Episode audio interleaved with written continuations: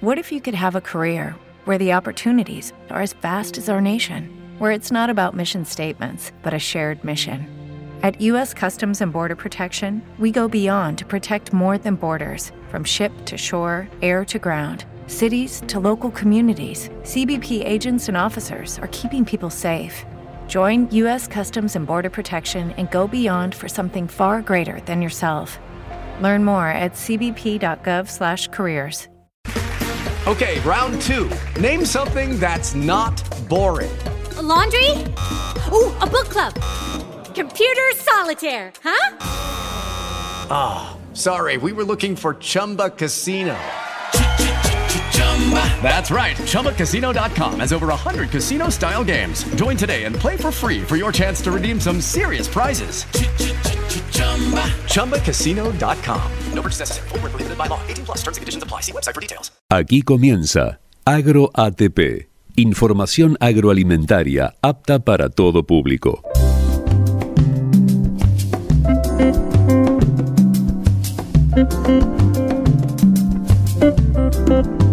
Un viaje periodístico radial del campo a tu mesa, para que los agricultores te expliquen qué siembran y cómo cuidan sus cultivos, y los ganaderos te relaten la historia que transcurre desde que nace un ternero hasta que el bife llega a tu plato o la leche riega tu desayuno, o para que los profesionales te cuenten la tecnología que hay en una semilla o en una maquinaria agrícola o industrial y que la industria alimenticia te explique qué grano, fruto o corte de carne necesita para elaborar esa comida rápida que te gusta llevar a tu mesa. Y para que un chef te detalle qué necesita para hacer un plato gourmet.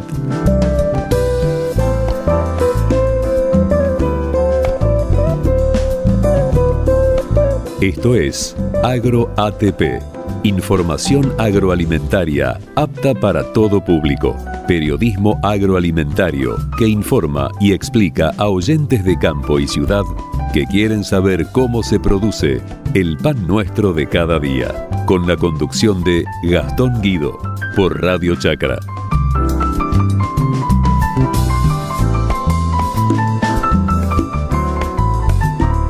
Presentan este programa la tierra es el campo que crece con esfuerzo y compromiso. Es el cuidado de la semilla que dará el grano, que luego será alimento para millones. Por eso BASF acompaña a los productores con tecnología, innovación y promoviendo la sustentabilidad para potenciar juntos un trabajo valioso. Estamos conectados por la tierra. Estamos conectados con vos. BASF. We Create Chemistry. ¿Sos fan de la carne vacuna? Entra en www.carneargentina.org.ar y encontrá los mejores tips, trucos y recetas para preparar la mejor carne del mundo y disfrutarla en familia y con amigos. Molino Peguajó, una empresa agroindustrial fundada en 1906 con una impronta joven y tecnológica. Producimos harinas de alta calidad, reconocida por miles de profesionales de todo el país. Ellos agregan su arte y transforman las harinas Peguajó en una amplia gama de panificados que disfrutan millones de argentinos. Molino Peguajó, el mejor destino para su trigo. Harinas Peguajó, la mejor relación precio-calidad del mercado. Zonas disponibles para distribuidores y revendedores. Visítanos en www.molinopeguajó.com.ar o escribinos a info.molinopeguajó.com .com.ar ¡Cambio, referí! ¡Cambialo, cambialo! ¿Escuchaste? Todos ya están cambiando por Fulltech. Fulltech, la mejor alternativa desde el tanque hasta dentro de la planta. Cambia por Fulltech. Tecnologías Prytech.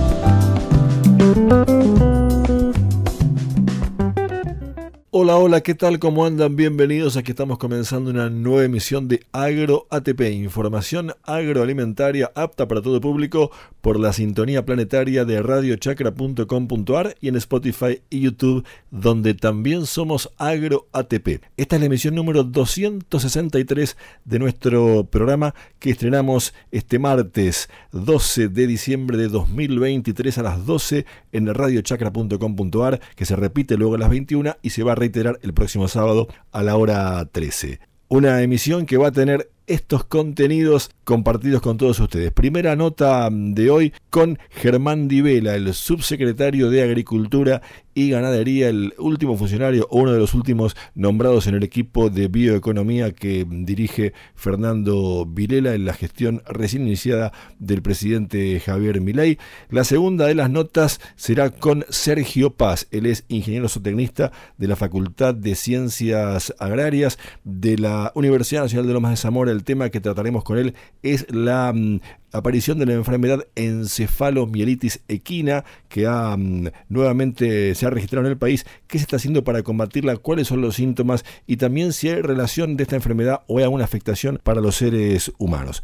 Una tercera nota que estaremos compartiendo con Mauricio Pintado, el fundador de la plataforma Zafrales del Uruguay, que también ya está en la Argentina y que es una aplicación para contratar trabajo temporario en el agro. Y por último, cerramos esta emisión de Agro ATP con Fernando Rivara, el presidente de la Federación de Acopiadores. Estuvimos, dice atrás, en el eh, brindis de fin de año que ofrecieron a la prensa y allí Fernando Rivara nos contó algunas vicisitudes de la actividad exportadora, lo que piensan del Consejo Agroindustrial Argentino, cómo se va a formalizar esta institución y también cuáles serían las medidas que tendría que tomar para la actividad agroindustrial en sus primeros eh, meses de gobierno el presidente Javier Milei. Al final del programa estaremos compartiendo algunas noticias, estaremos cerrando con música. Hoy lo haremos con la banda de rock argentino La Renga y a esta hora en el comienzo de cada programa a través de radiochacra.com.ar y por supuesto en nuestro canal de YouTube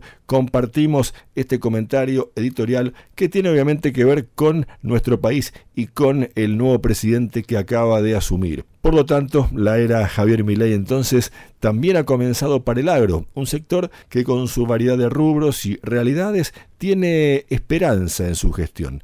Pero, como han dicho varios de sus máximos dirigentes en los últimos días, saben que tendrán que apelar por algún tiempo a la comprensión y a la paciencia, y quizás deban también eh, saber contener y mucho la ansiedad. La esperanza a corto plazo es que prontamente se deroguen una serie de regulaciones que traban el comercio de productos del agro como granos y carnes, y sobre todo de que haya alguna señal clara de convergencia del tipo de cambio hacia un valor único, algo que también llevará su tiempo. Actualmente el desorden de la brecha cambiaria para el agro es mucho más perjudicial que las retenciones o los impuestos, como sucede en toda la economía que en lo inmediato ni van a desaparecer los impuestos y las retenciones ni van a bajar.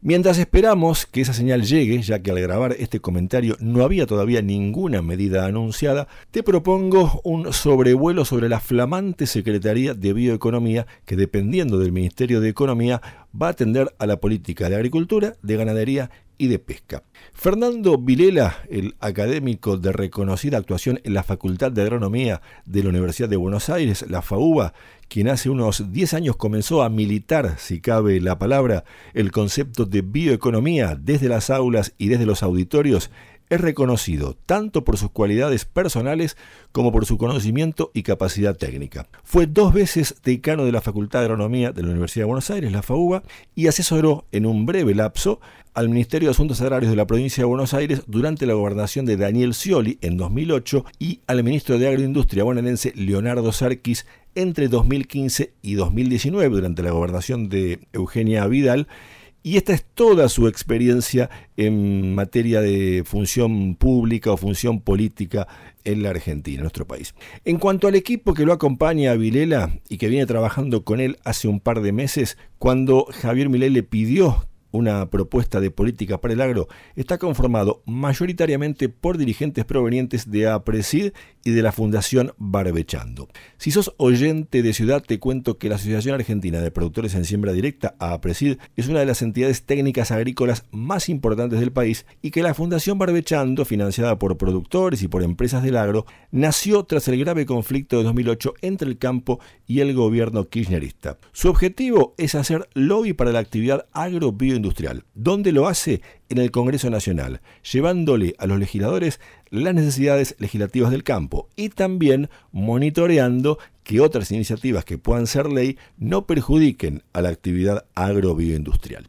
El equipo de Ibirela está formado por profesionales, algunos de ellos también son productores, que conocen el agro, pero que en muchos casos comienzan su primera experiencia como funcionarios políticos. Algunos dirigentes gremiales empresarios del agro hubieran visto con buenos ojos que al equipo de Vilela se sumara algún representante de las entidades de base, las que históricamente representan al campo e integran también, desde 2008, la mesa de enlace. Pero no ha sido el caso.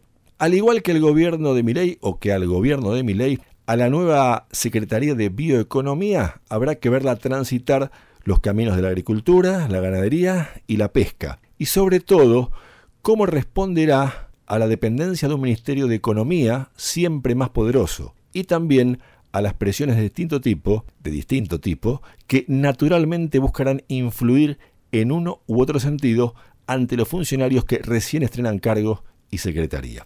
A solo dos días de haber asumido, desde aquí solo cabe desearles a Virela y a su equipo que lo que hagan sea con éxito y para bien de la Argentina.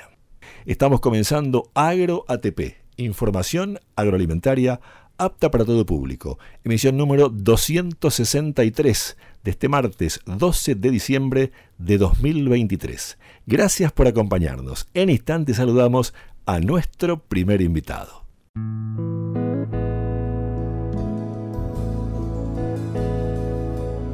En AgroATP te contamos historias que se suceden más allá de la góndola del supermercado y del mostrador de tu almacén por Radio Chacra.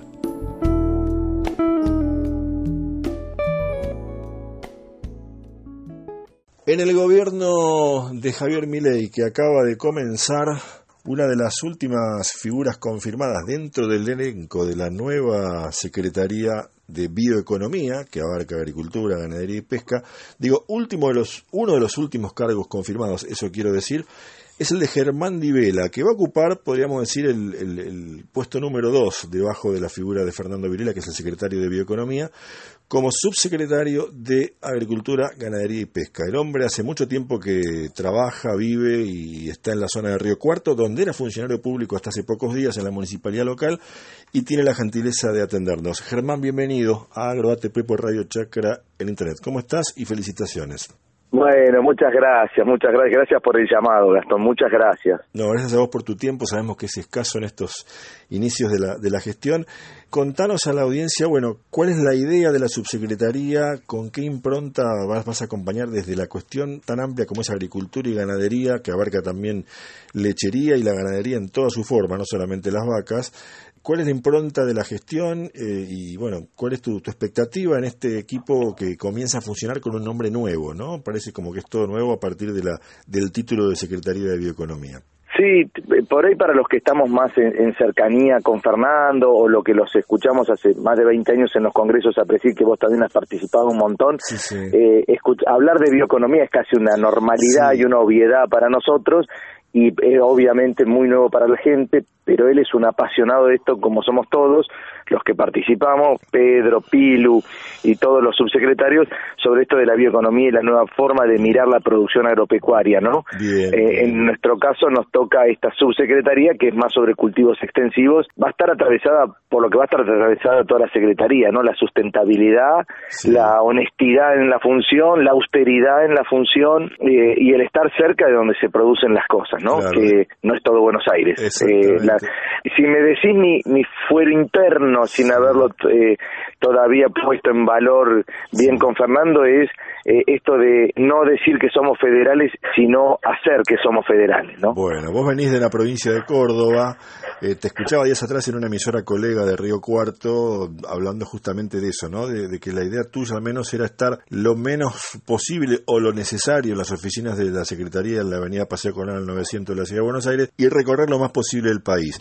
Dicho esto, y antes de preguntarte, quiero aclararle a la audiencia urbana que por ahí no los conoce, vos recién mencionaste a Pedro Viñó, quien va a ser el jefe de gabinete de la Secretaría de Bioeconomía, y a Pilu Giraudo, María Beatriz Pilu Giraudo, quien es la vicepresidenta del INTA que acaba de asumir también, o está por asumir en estas horas, este, con lo cual, eh, bueno, se conforma un equipo que inclusive con tu presencia, en, ah. alguna parte viene de lo, digamos, la cantera, por decirlo en términos futbolísticos, de la de APRESI, la Asociación Argentina de Productores de Siembra Directa. Pero ahora, eh, si te sigo y, digamos, este, hablando de, retomando lo del federalismo, vos imaginás una gestión, digamos, muy viajada, donde tomar contacto directo con las realidades productivas de cada territorio, se me ocurre sueño con eso, este sueño con eso, ojalá la gestión macro nos lo permita hacer, porque es lo que también vivimos acá en lo local, ¿no? O sea, nos tocó ser secretario de Desarrollo Económico de la ciudad y cada política que hemos medido, que tenemos indicadores, que nuestros presupuestos y todos los indicadores están puestos en nuestra página,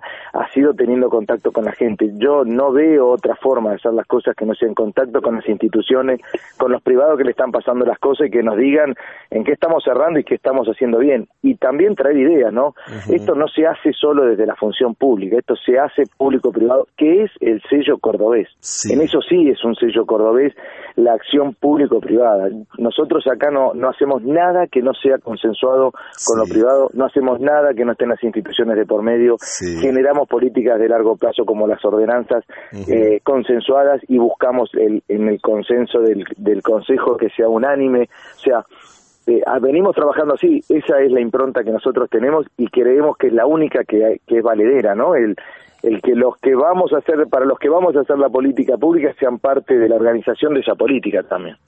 Vos sos agrónomo, tenés relación con el campo hace muchos años, también tenés que ver con una empresa de eh, biocombustibles como es Bio 4 en Río Cuarto, que hace bioetanol.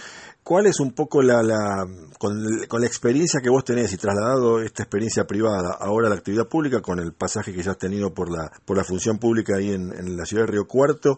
¿Cuál es un poco la, la, experiencia que querés volcar, digamos, a la, a la función pública que obviamente tiene diferencias diferencias importantes con la actividad privada? A veces está muy bueno lo de hablar de inserción o, integración público-privada, pero a veces hay mucha diferencia de, de, gestión, de, operativamente entre el ámbito público y privado, y a veces por eso puede ser una dificultad. Lo digo desde afuera, vos lo, has vivido y a lo mejor ya tenés una experiencia en eso.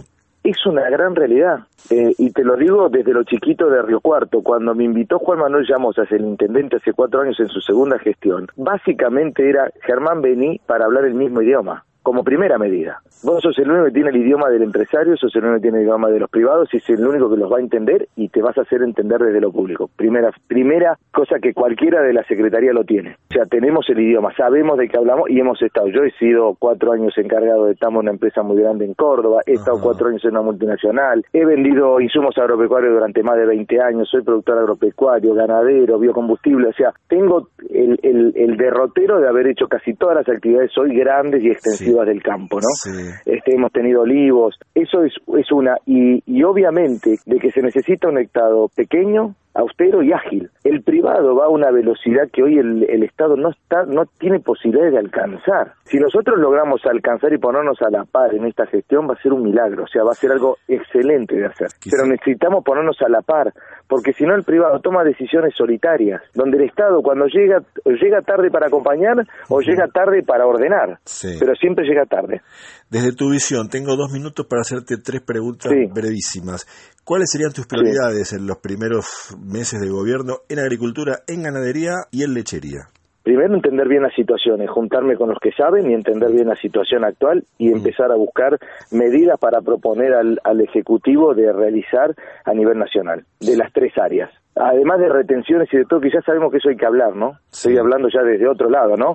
Empezando a generar en la macroeconomía las condiciones generales para que nosotros podamos ayudar a potenciar el valor agregado en el interior. Eso lo va a decidir economía, ¿no? Bioeconomía. Exacto, no nosotros. Exacto. No, pero sí tener nosotros qué es lo que queremos si las condiciones mejoran. Y lo que queremos es agregar valor en el interior, sí o sí. Eso vale para cualquiera de los tres, agricultura, ganadería y lechería. Porque en los tres tenemos para agregar valor, en pollos, en cerdos, en vacas, en, biocombustibles, en, todo tenemos para agregar valor y transformar los granos que hoy exportamos de manera... Vilela hace más de 20 años dice, cada vez que exportamos granos de soja exportamos nutrientes y agua, para que otros transformen este, transformen esa soja. Bueno, eso es lo que no podemos permitir más. Bien, hablábamos recién de tu experiencia en un tambo. La lechería hoy, según muchos entendidos, está pasando su peor crisis en 30 años. Mm. ¿Qué, ¿Qué, imaginás para ayudar a ese sector o, o, sí, ayudar, incentivar, en fin, mitigar? Vuelvo a lo mismo, Gastón. Primero involucrarme con, con los grandes que manejan, no los grandes productores, sino las grandes instituciones, las empresas. Hay que juntar a todos para ver dónde están los errores y lo que necesitamos es, por sobre todas las cosas, reglas claras, ¿no? O sea, los tamberos necesitan reglas claras, necesitan condiciones, este, necesitan eh, abrir el mercado. Cuando vos abrís el mercado para los granos, tal vez se perjudiquen los, los tamberos también por la, por la ración. Esto es como cuando vos hablas de la economía circular, tocas en un extremo y se agita el otro. Bueno, estamos conectados. Entonces necesitamos sentarnos todos y empezar a pensar medidas consensuadas y de largo plazo. Germán, gracias por este tiempo, ha sido muy amable, éxitos en la gestión y esperemos seguir dialogando durante el curso de esa gestión en los próximos tiempos, viendo cada una de las alternativas de, de cómo se va desarrollando esta nueva Secretaría de Bioeconomía y en particular en lo que es agricultura ganadería en tu área. Muchas gracias y a disposición siempre. Muchísimas gracias. Germán Divela, el nuevo subsecretario de Agricultura y Ganadería dentro de la nueva Secretaría de Bioeconomía de la Nación, pasaba por AgroATP y lo hacía a través de www.radiochacra.com.ar y en Spotify y YouTube, donde también nos encontrás como AgroATP. En Radio Chacra estás escuchando AgroATP, información agroalimentaria apta para todo público, con la conducción de Gastón Guido.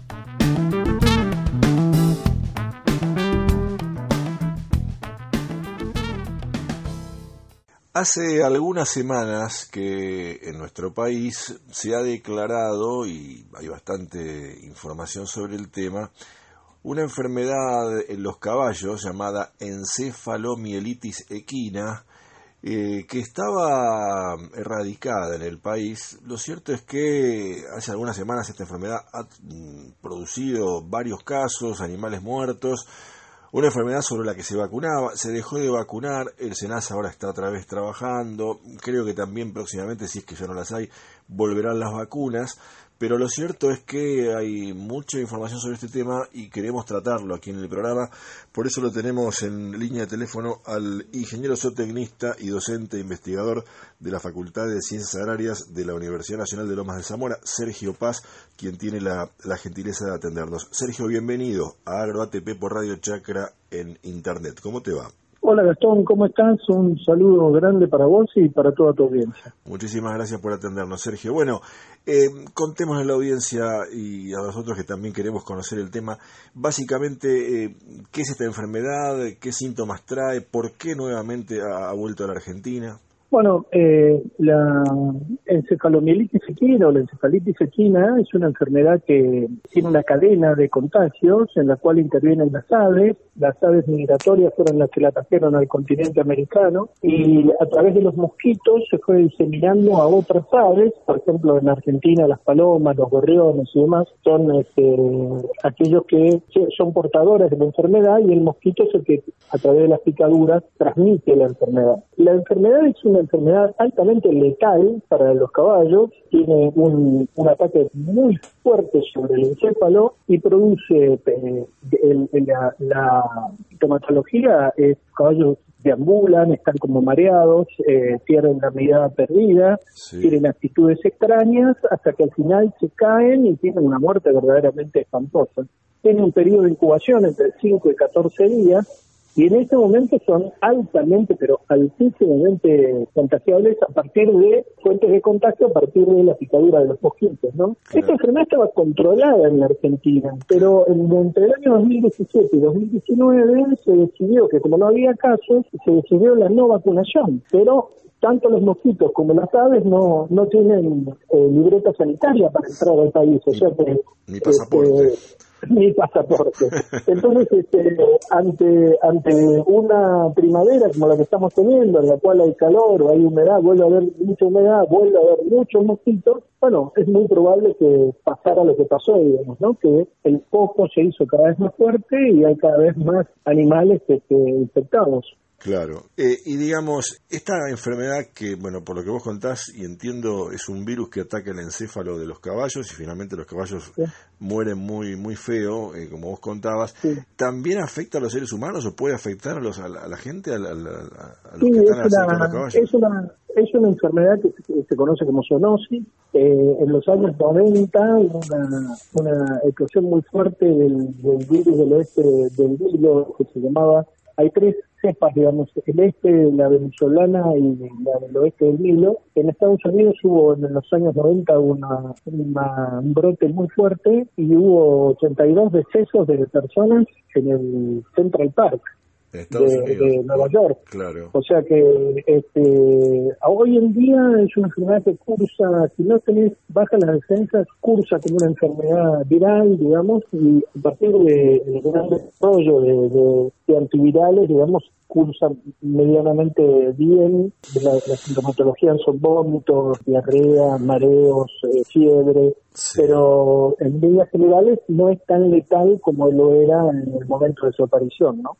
Claro. Y eh, a ver, ¿qué está pasando ahora? Porque esto ya tiene más o menos tres semanas o cuatro de, declaración de la enfermedad en Argentina. Entiendo que el SENASA se está moviendo, también entiendo que el SENASA habrá sido quien en 2017, con la gestión de aquel momento, decidió dejar de vacunar, pero bueno, ahora se están moviendo, están hablando de reuniones con productores. Tengo entendido que algunos laboratorios han vuelto a, a fabricar la vacuna. ¿Qué sabés vos de estos temas? Bueno, eh, evidentemente eh, esto ya pasó de un problema eh, regional o es un problema nacional, un problema estatal. Entonces, acá tiene que intervenir el SENASA y tiene que intervenir la Dirección de Actividades Cíticas de la Secretaría de Agricultura y Ganadería, digamos.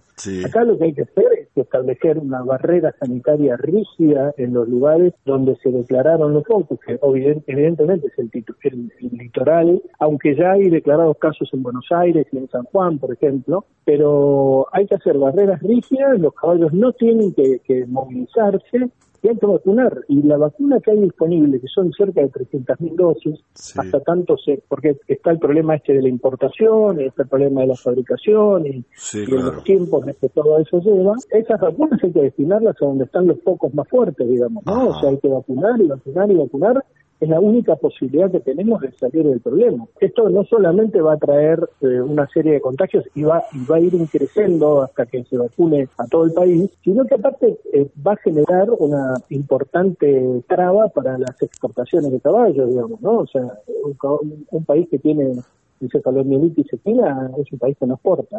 Argentina exporta caballos, pienso en los de polo, que sé que se exportan, pero ¿qué, más exporta en caballos Argentina? Pues es bueno el punto que vos estás Argentina, Argentina exporta caballos de polo, exporta caballos sangre pura de carrera y exporta caballos de criollos, digamos, ¿no? Para, para las actividades deportivas que realizan los caballos criollos. Claro, y, para esto tiene mucho, mucho, el, caballo criollo tiene mucho vínculo con Brasil sí, claro. y con Uruguay. Sí, señor. Entonces, que son países que justamente tienen las mismas condiciones que hacen que la, actividad se vuelva más peligrosa, ¿no? Por, el tema climático y, por el tema de la humedad y demás. Sí, ¿sabés si en Uruguay y Brasil siguen vacunando contra esta enfermedad?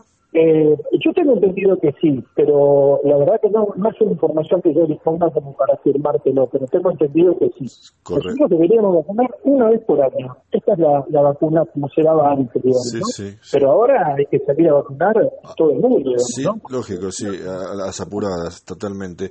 ¿Algún consejo? sí, decime. Yo te quería dejar eh, tres mensajes, digamos, ¿no? Dale para, más que nada para tranquilizar a la gente. sí, correcto. La, enfermedad no se transmite entre caballos, o sea, de caballo a caballo no se transmite, no, no hay transmisión. Como tampoco hay transmisión de caballos de humano o del humano al caballo. Si no hay picadura de mosquito, no hay ningún tipo de problema en cuanto a la diseminación de la enfermedad. El, el, tema es el mosquito. Ahora bien, la otra cosa que hay que decir es que Mucha gente habla de los repelentes, incluso Senasa publicó una, una, un listado de, repelentes que se pueden utilizar, pero ese listado de repelentes que se pueden utilizar es pues, un listado para los caballos que están estabulados. Porque no se imagina el caballo en el campo, ¿qué vas a poner una persona que va a cada rato a fumigar al caballo? Es complicado, es complicado, sí, sí, sí, sí, El caballo se va a acostar, se va a revolcar, se va... O sea, y, tienen una duración con él que el máximo dure dura 24 horas. Pero mientras tanto el caballo se acostó, se levantó, se echó, Entonces, entonces ¿cómo hacemos? repelente no, no, no funciona. ¿Qué se hace? Vacunar. Vacunar. Vacunar. Vacunar y en este caso, y ante, esta, ante este brote, vacunar y rezar. Y Está muy bien. Y si sos creyente, mejor rezar nunca está de más. Nunca está de más. Bueno. Bueno, ha sido claro, muy clara la, la recomendación, toda la explicación, Sergio. Te agradezco mucho por este tiempo, ha sido muy amable. No, por favor, gracias a vos, Gastón, un gusto y un saludo para todos tus oyentes. Igualmente, muchísimas gracias. El ingeniero zootecnista Sergio Paz, docente e investigador de la Facultad de Ciencias Agrarias de la Universidad Nacional de Lomas de Zamora, pasaba por AgroATP a través de www.radiochacra.com.ar en la aplicación la Radio Chacra Móviles en Spotify y YouTube, donde estamos también como AgroATP. En AgroATP, los protagonistas del mundo agroalimentario te cuentan a vos y a Gastón Guido cómo se produce y se cuida la comida que todos necesitamos cada día. Por Radio Chacra.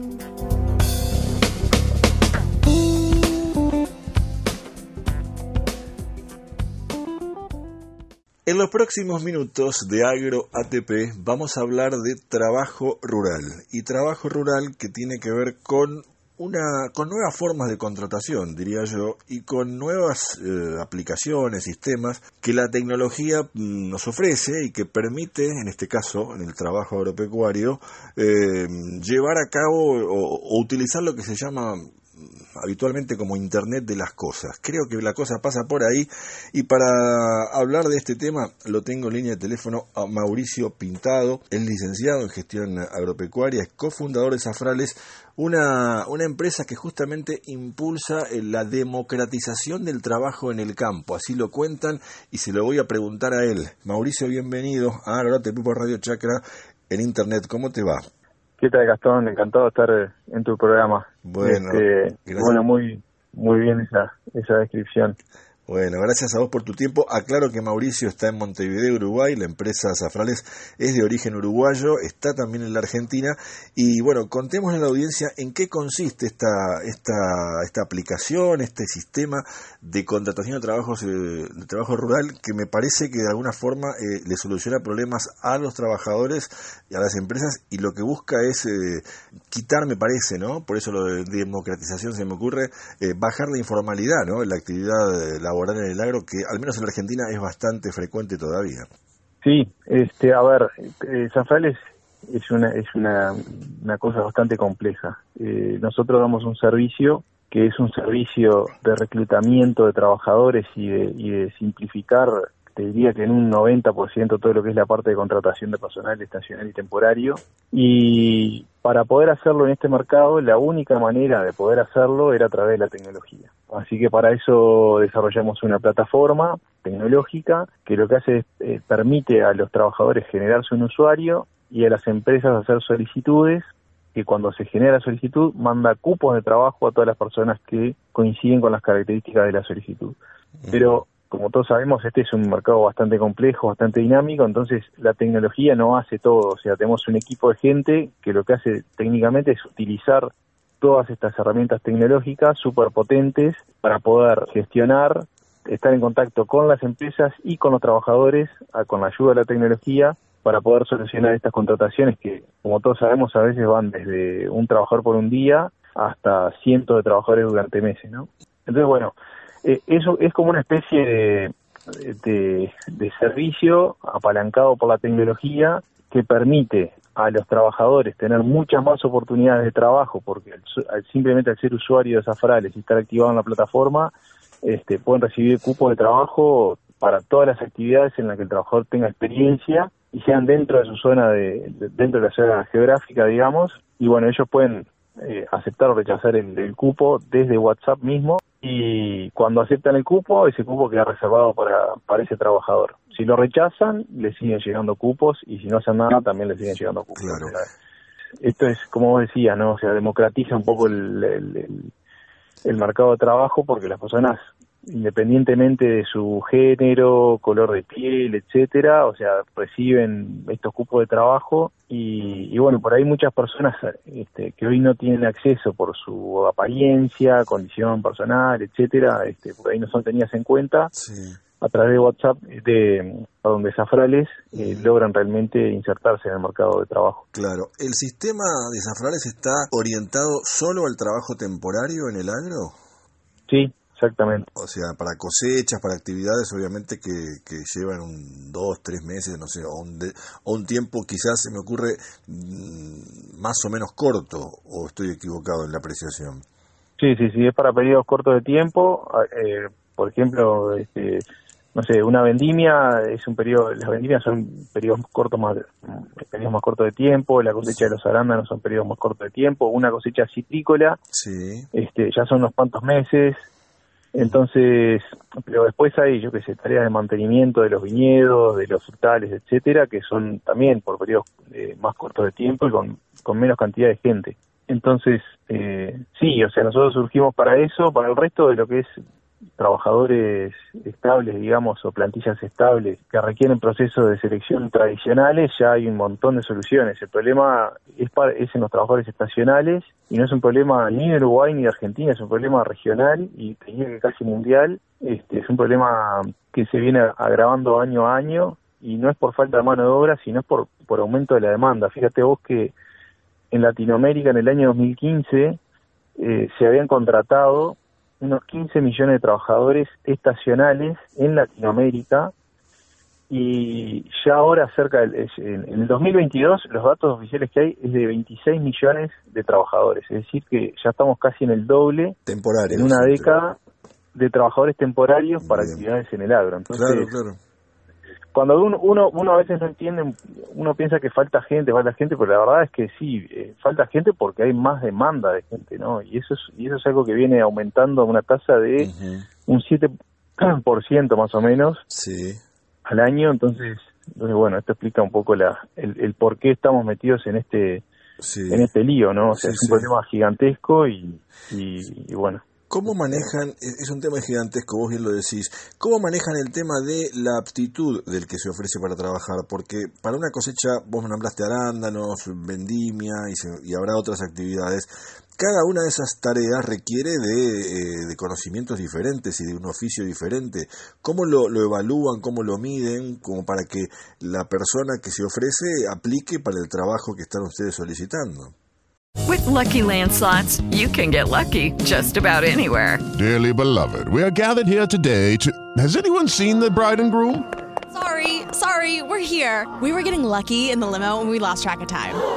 No, Lucky Land Casino, with cash prizes that add up quicker than a guest registry.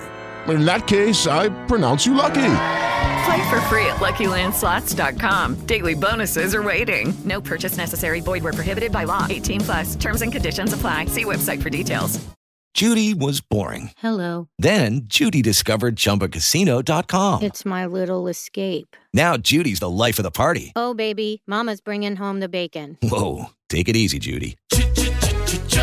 The Chumba life is for everybody. So go to ChumbaCasino.com and play over 100 casino style games. Join today and play for free for your chance to redeem some serious prizes. Ch-ch-chumba. ChumbaCasino.com.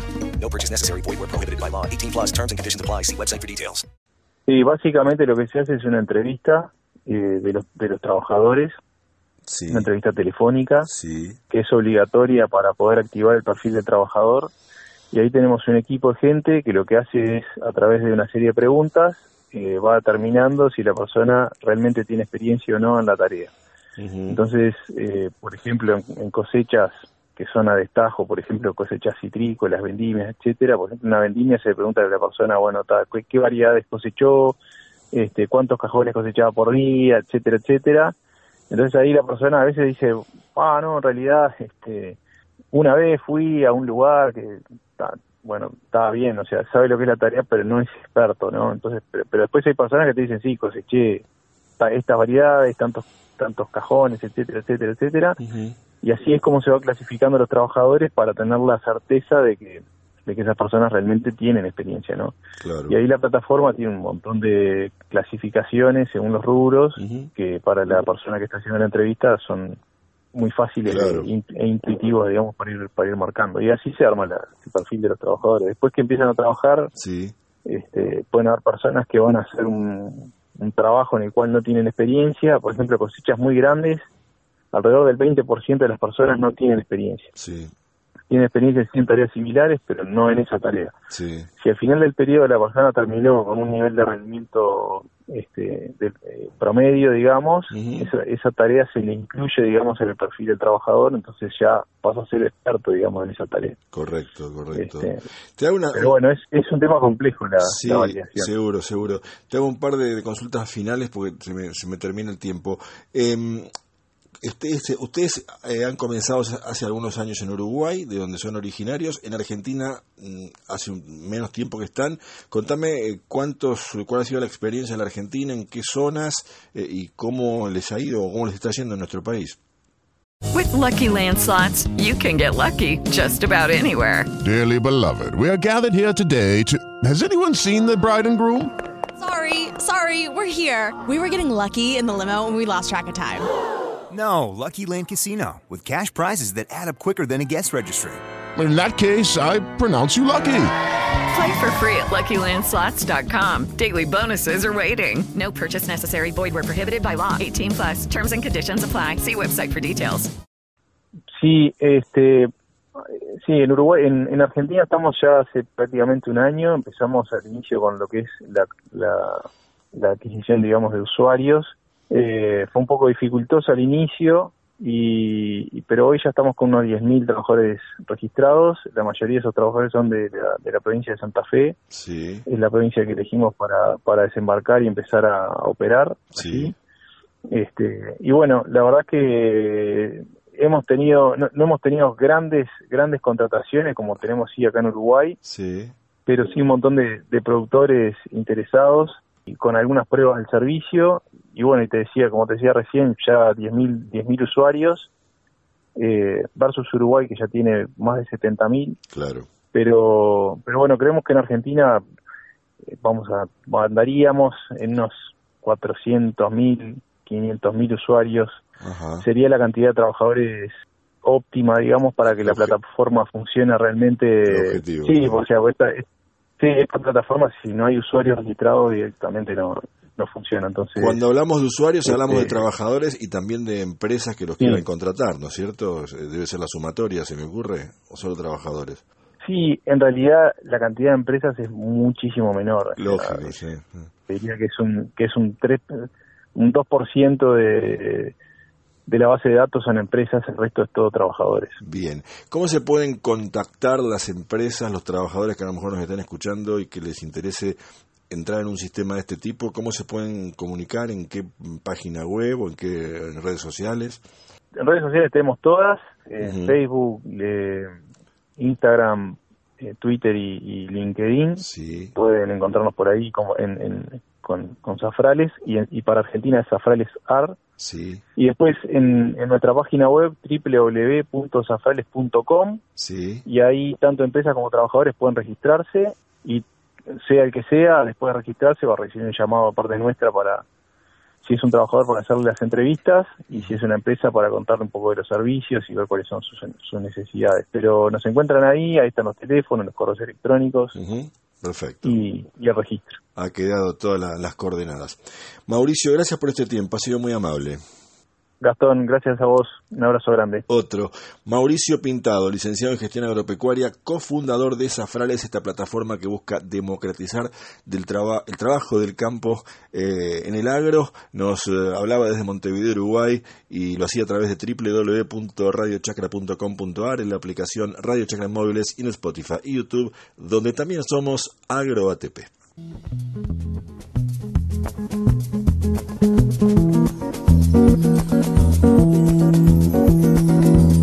El campo es alimento y el alimento es agrobioindustria. Los dos están acá, juntos en AgroATP. Información agroalimentaria apta para todo público. Con Gastón Guido, por Radio Chacra.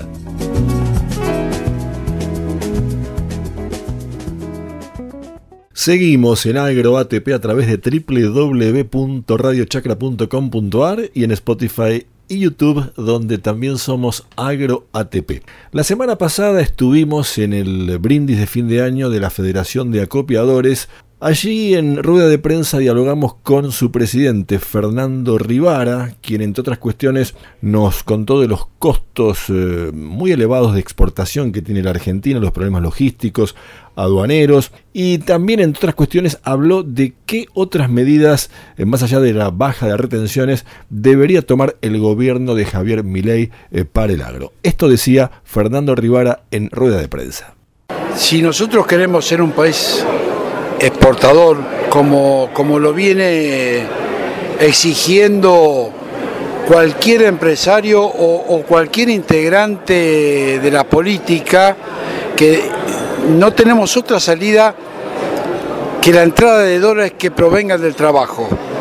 Porque cada vez que hemos traído dólares financieros a Argentina, sea del gobierno que sea, hemos terminado con el país prendido fuego. Entonces lo que necesitamos es que vengan dólares que vengan de la producción. Para eso necesitamos una eficiencia, una eficacia en, en, en todos los eslabones de la cadena.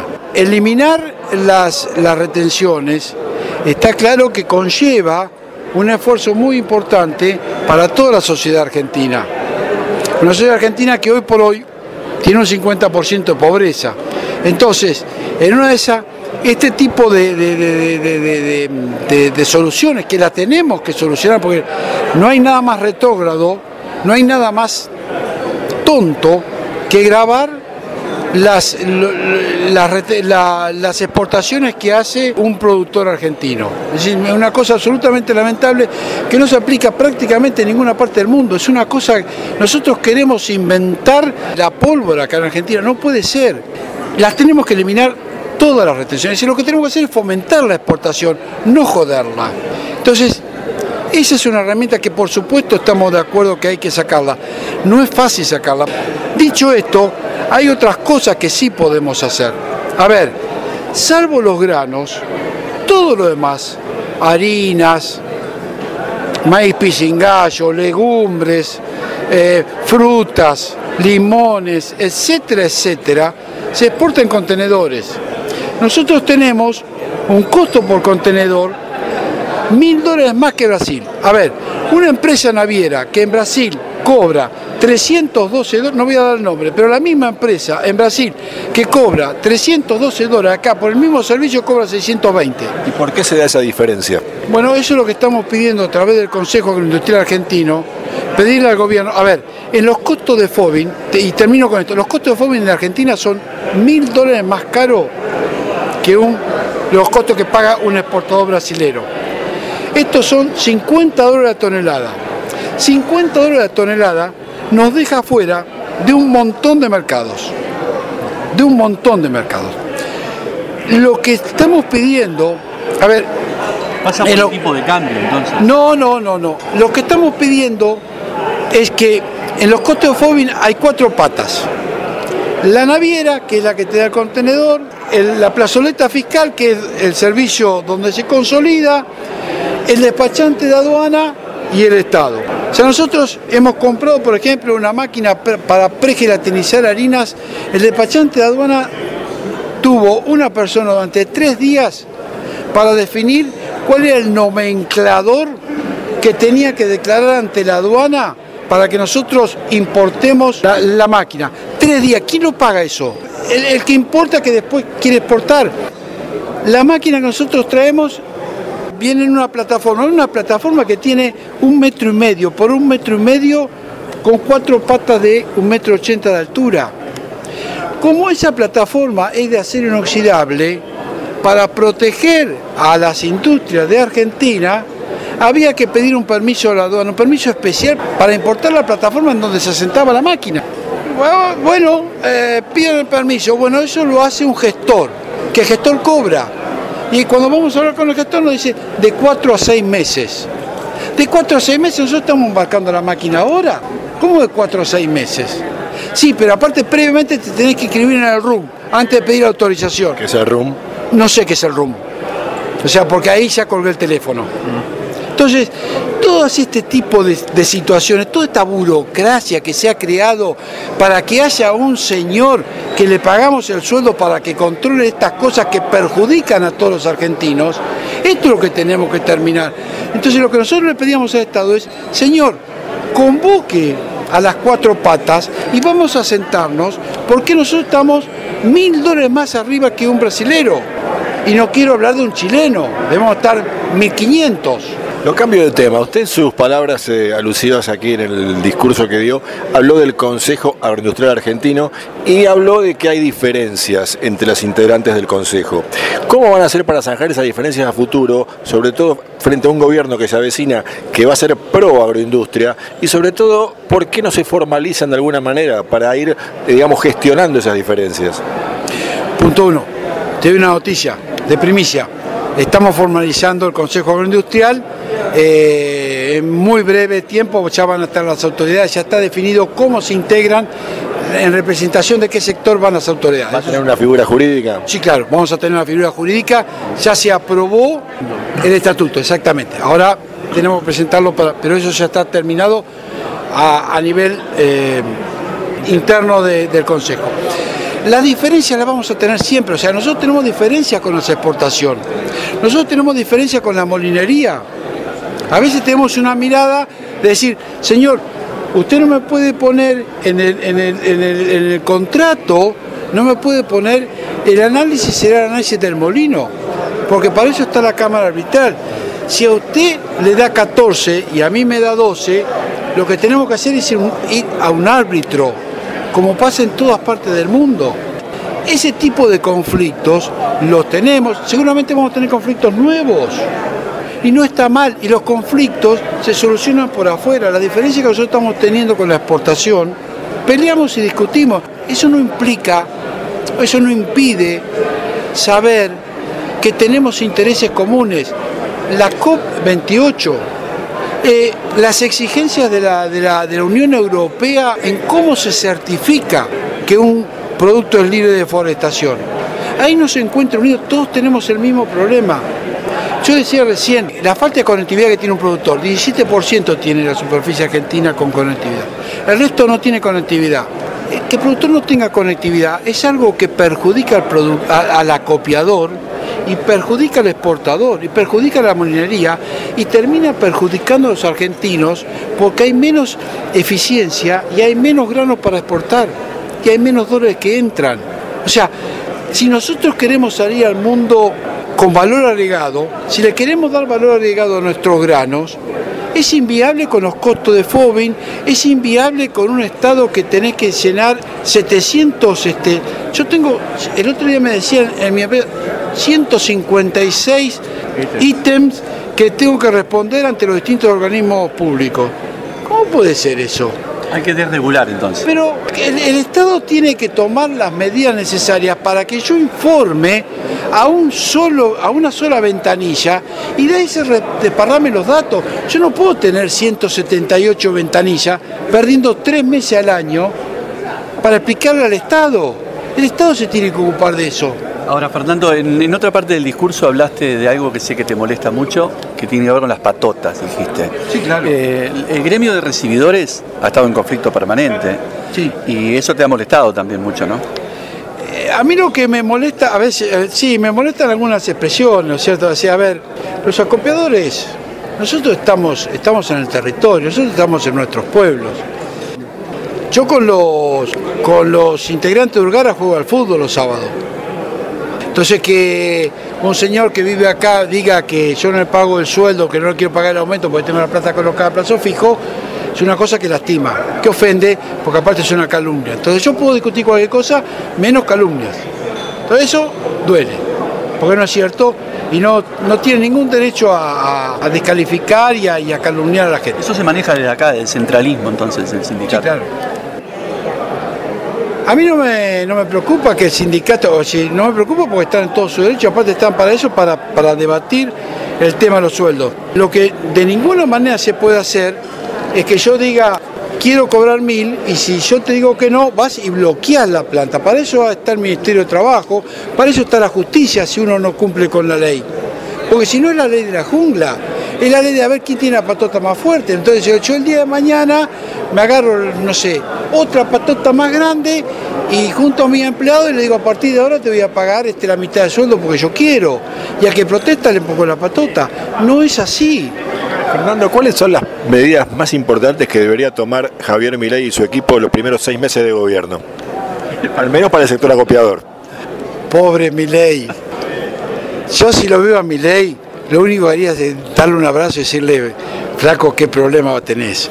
Este, en la que te metiste. A ver, creo que en estos momentos, más que pedir cosas, hay que tratar de acompañar. Lo que sí digo es que algunas cosas, a ver, hay algunos estudios que te dicen que si vos sacás la retención en cuatro años, el Estado tiene que poner 15 mil millones, pierde 15 mil millones de dólares.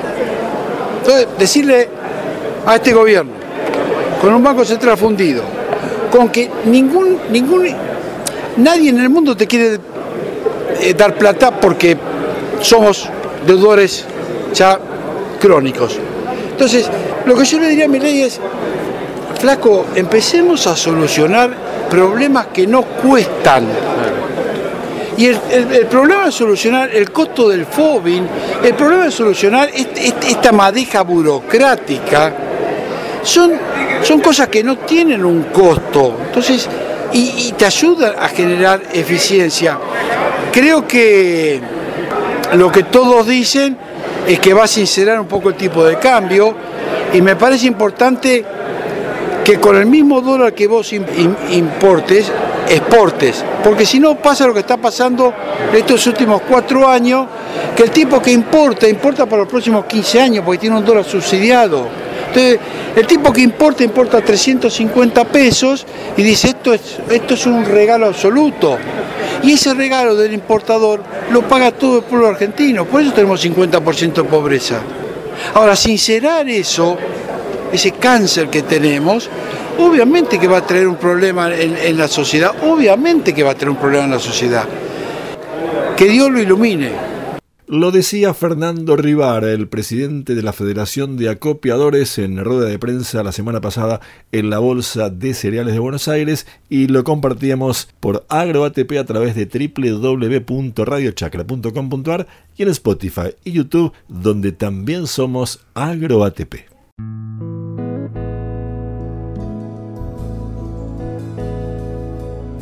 En AgroATP te contamos historias que se suceden más allá de la góndola del supermercado y del mostrador de tu almacén por Radio Chacra.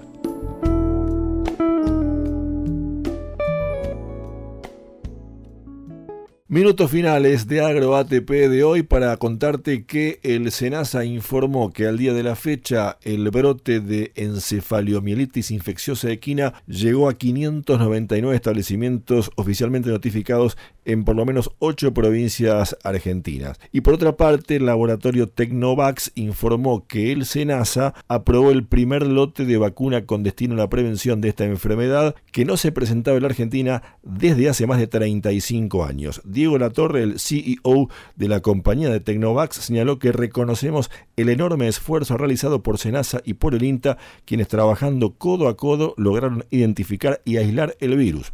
A partir de ese trabajo, desde Tecnovax pusimos en marcha nuestra capacidad productiva para elaborar en tiempo récord el primer lote de vacunas para el control de esta enfermedad. Este primer lote parcial de producto consta de 67.800 dosis que serán distribuidas, dijo la torre de Tecnovax, conforme con los lineamientos establecidos por el SENASA para el control de la enfermedad. Hasta aquí las palabras, hasta aquí la información, este es el momento de despedirnos.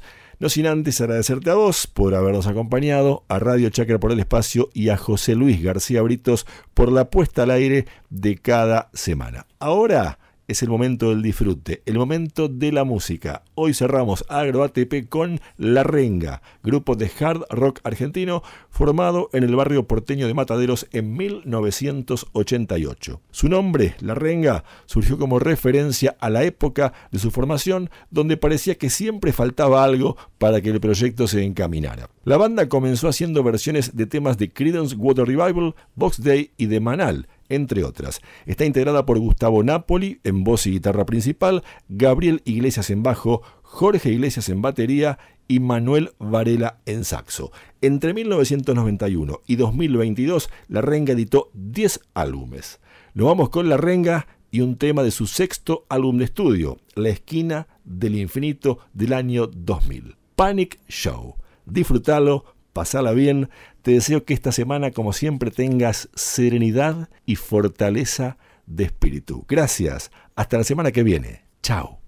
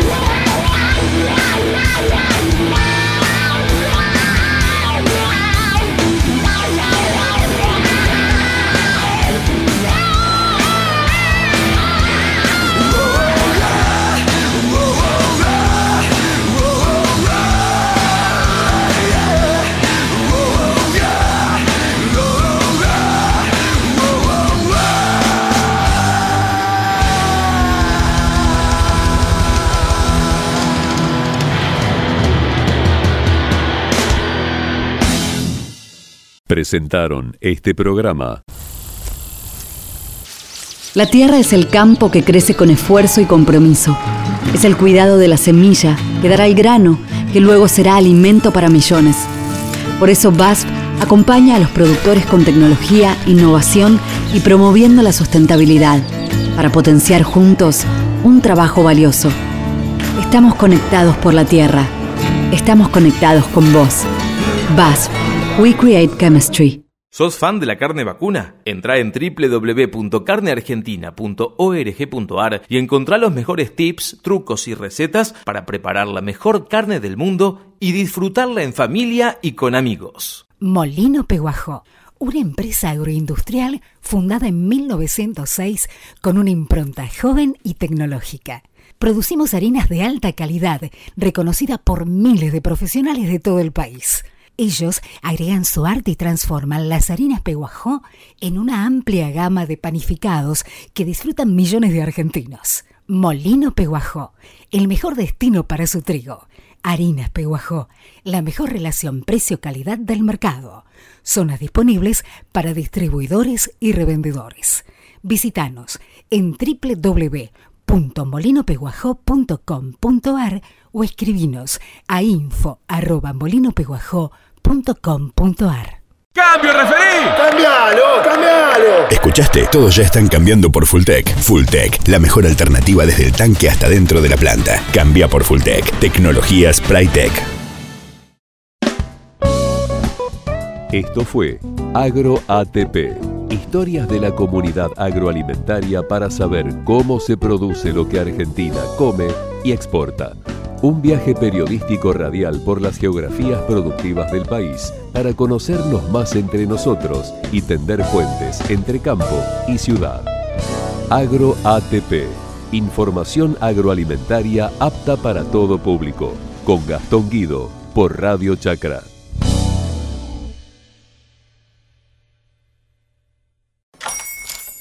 Hola, buenos días, mi pana.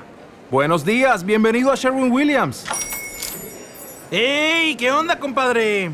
¿Qué onda? Ya tengo lista la pintura que ordenaste en el ProPlus app. Con más de 6.000 representantes en nuestras tiendas listos para atenderte en tu idioma y beneficios para contratistas que encontrarás en aliadopro.com. En Sherwin Williams somos el aliado del PRO.